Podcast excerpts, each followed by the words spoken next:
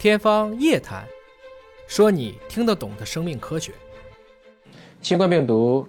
奥密克戎株一经发现，就引起了全世界的轩然大波。那今天呢，我给大家分享一些关于这个的十个相关的问题。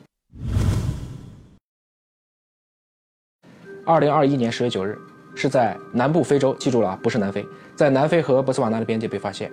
那么十一月十一号呢，波斯瓦纳提交了基因组序列到 GCID。按照突变位点，首先命名为 B. 点一一点五二九突变株。那随后多个国家呢都提交了这个突变株的序列。十月二十四日，这个被 WHO 定义为需要监控突变体，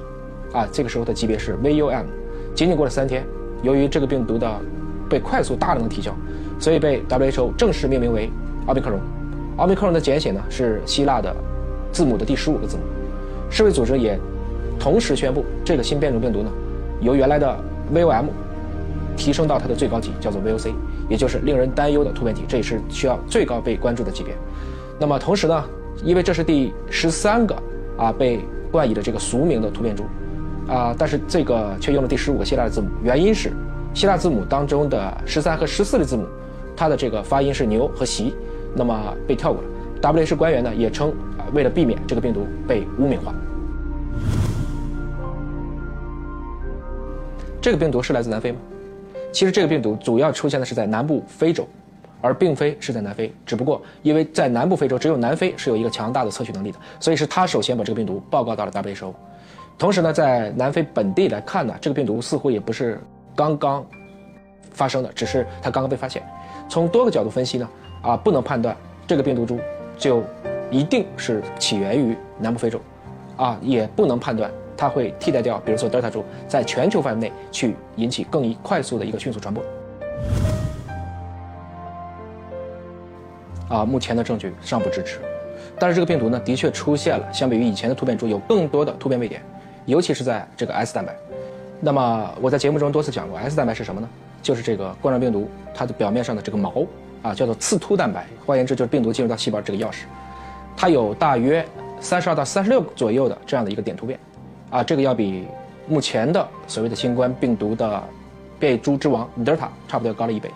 这也是很多人其实对这个病毒感觉到特别担忧的一个原因。但实际的情况是，这里面的大部分的突变并不是凭空出现的，而是基本上是在已经存在的突变株当中出现的。那这有一些突变呢，会使它的感染性变强，逃逸能力变强；还有一些呢，会认为它可能会产生一些副作用。所以整体来说，它的突变有强有弱。也可能会有一些正负中和的效果，所以它的感染性和传播能力，那么我们还需要一段时间，啊，多看一些报告，多看一些数据，才能够给出一个明确的定义。但是为什么这几天媒体铺天盖地的会在渲染这个病毒呢？是因为这个病毒在南非啊已经呈现了一个快速传播的现象，目前认为新增的百分之七十五都已经是这个奥密克戎株，而不是我们之前所熟知的德尔塔株。当然，我们要做一个背景啊，目前。在南非，仅有百分之二十四比的人口完成了全程的接种，那么自然感染率呢，大约也只有百分之四点九。那这个比例在全世界多个国家来看呢，实际上是属于偏低的。那么南非呢，在之前也有一个贝塔株，它也是具备一个非常强的一个逃逸能力的，但最后这个株并没有在全球流行开，它数量呢远远少于德尔塔株，所以具体奥密克戎能否在我们真实的世界大规模流行，仍然是一个未知的结果。这个在它的背后呢，也有两个我们需要深思的问题。那第一个就是这类的公共卫生产品，如果在全球范围内不能统一分配，你会看到疫情的控制从来不取决于控制最好的国家，而会取决于那些控制的最差的国家。人类命运共同体，前提是我们能将这些公共卫生产品有序、公平地分享到地球的每一个角落。南非医学协会的主席安吉丽克·库切于当地时间二十六号在介绍这个奥密克戎的症状的时候，讲到了这个突变体目前仅能引发轻度疾病。同时，南非的医院并没有因为新毒株而加重负担。他也不清楚说外界为什么会有这么多夸张的报道。同时，南非外交部呢在周六的一份声明中表示，因为这个变种啊一旦被 WHO 宣布，多个国家都禁止从南部非洲起飞的航班。他的本意本来是想我做一个吹哨人，结果却变成了这是惩罚了南非先进的基因组测序技术以及更快发现新变种的能力，或者更有上报的积极性的这种意愿。所以，南非下一步面临的压力很可能。我们担心什么呢？就是它真的导致重症了，它迫于压力，它不会再公开。所以某种程度上讲呢，现在这个各个国家的自扫门前雪的这样的一个政策，啊，也引发了我们应该如何使全人类团结一致的在跟病毒赛跑过程中的一个难题。会，目前最大的担心就是这个奥密克戎株，它的这些突变的位点都影响了它的中和抗体的表位。啊，换言之呢，目前的疫苗可能对这个病毒株的防御能力会减弱，但多个疫苗厂也都讲到了，啊，如果有需要，他们都会在大约三个月左右时间就能开发出针对这个新的变异株的疫苗。这个问题就紧接着问题六，包括以色列和日本，我们看到了超过二十个国家都收紧了它的入境政策，甚至封锁了国境。这其中一个核心原因就是因为疫苗。那么推测呢，这些国家是因为担心这个突变株 S 蛋白的大量突变。可能会造成由于目前的疫苗所形成的中和抗体的一个群体屏障失效甚至无效，那么大家好不容易啊才打了这么高比例的一个疫苗免疫屏障又被突破，进而引发新一轮的冬春季的疫情，所以两害相衡取其轻，他们选择了封闭国门和国境。要看什么检测？首先我们说核酸检测，不会。啊，今天中国呢已经有多个厂家，包括官方已经宣布了，那么主流的核酸检测试剂，只要是批准的，都能够有效的检出这个奥密克戎的这个突变。这是因为呢，这个核酸检测试剂它主要的检测的靶基因是 ORF 和 N 基因，而刚才讲过的这个突变株，它的基因是集中在 S 蛋白，所以整体来讲呢，对核酸检测试剂的影响不大。当然，现在大家都在致力于开发可以既检出它是阳性，又知道它是这个奥密克戎的突变株，那包括华大在内呢，其实都已经。有了这样的一个技术储备，并投入到国际市场。那么再说免疫检测，主要就指抗体和抗原检测。那么就跟疫苗的问题是一样的，中和抗体的检测试剂有可能会有影响。啊，这就是说为什么大家担心疫苗会一部分失效甚至是无效的原因。但是对于啊我们全抗体的检测，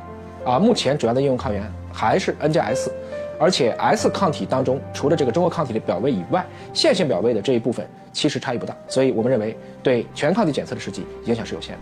抗原检测呢会类似，整体来讲也预计影响不会特别大，但是啊这两个也需要有更多的真实世界的数据和统计学的结果来进一步的验证。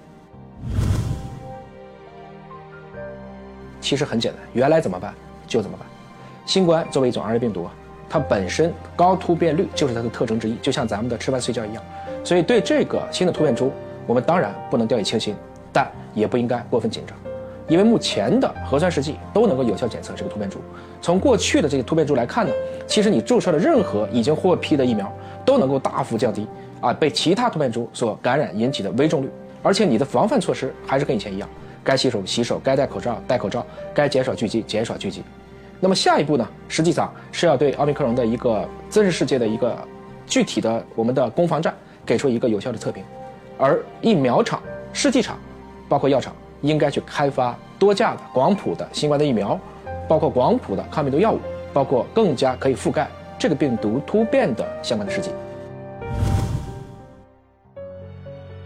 其实现在主流的这个病毒命名有四种方式，我一个个给大家快速讲一个。那么第一个叫 GCID，这是一个在零八年五月份就成立的一个数据库，它是对一个流行性病毒的一个啊共享的数据库。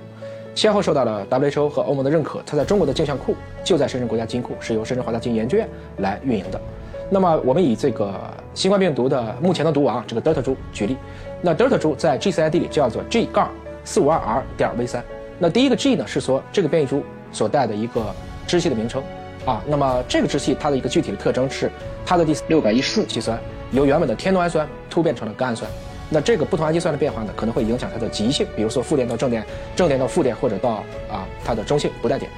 那么四五二 R V 三呢，是指它的子代支系的一个特点，这里面呢是指包括了另外一个关键的氨基酸突变 L 四五二 R 的这个意思。那大家可能不用太关心它到底是为什么，实际上呢，这个也是根据我们的分子生物学的证据来给它命名的一个序号。那第二种命名的方式呢，叫 NextString，这是一个呢是专门用于开发利用病原体基因组数据的这样的一个开源的项目。这个命名和 GCID 不太一样，它会以年份作为开头，然后再按照英文字母表的顺序啊依次命名这一年出现的各种各样的病毒变异的支翼，在此以后再写出它的一些氨基酸突变的情况。所以还以德特株举例，它在 NextString 当中的名字叫做二一，就是二零二一年，然后 A 啊，然后斜杠 S 冒号四七八 K。具体来讲呢，就是这是二零二一年出现的首个支系，因为是 A 嘛。关键突变是什么呢？S 蛋白第四百七十八位的氨基酸突变成了赖氨酸 K。那么实际上，刚才两种方法呢，虽然这个对于专业人士看起来可能更舒服一点，但是对大家肯定是很晕的。特别是氨基酸的简写，很多人其实并不知道，或者说背不下来。那在学术领域呢，可能更容易，包括念起来也比较容易的方式，就是用 Pango 命名法。那 Pango 命名法很简单，就是由一个大写的英文字母再跟数字组成，其它们中间呢就用格点去隔开。那第一位的英文字母呢，就表示这个变异株是哪一个支系，后面则根据它的支系还有子代支系的编号。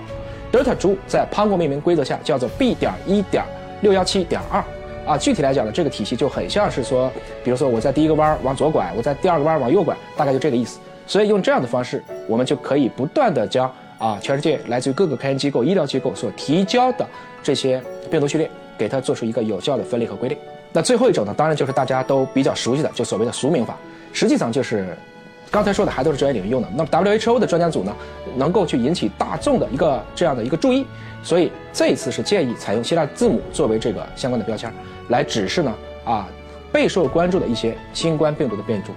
什么叫备受关注呢？也就是说，如果按刚才三种分类方法，可能新冠病毒新冠病毒有三万个位点，这些每一个位点上都有多种变异的可能。我们提交上去的数据库早就已经可能突破了十万种或者更多，但不是每一个。这样的一个变异株都能够引起，比如说啊一个局部流行，甚至是全球流行的。所以只有那些毒力比较强、感染性比较强、致死率比较强的，它得持有打引号的一技之长的这样的一些毒株才会被啊给它一个封号。那这里面是用希腊字母来做的。我们目前所知道，阿尔法、贝塔啊，包括伽马，一直到德尔塔，到这次的奥密克戎，其实一共是有十三个不同的变异株，但是已经用到了第十五十五个希腊字母。希腊字母一共就二十四个。那有人也担心，如果按这个方式，疫情没结束的时候。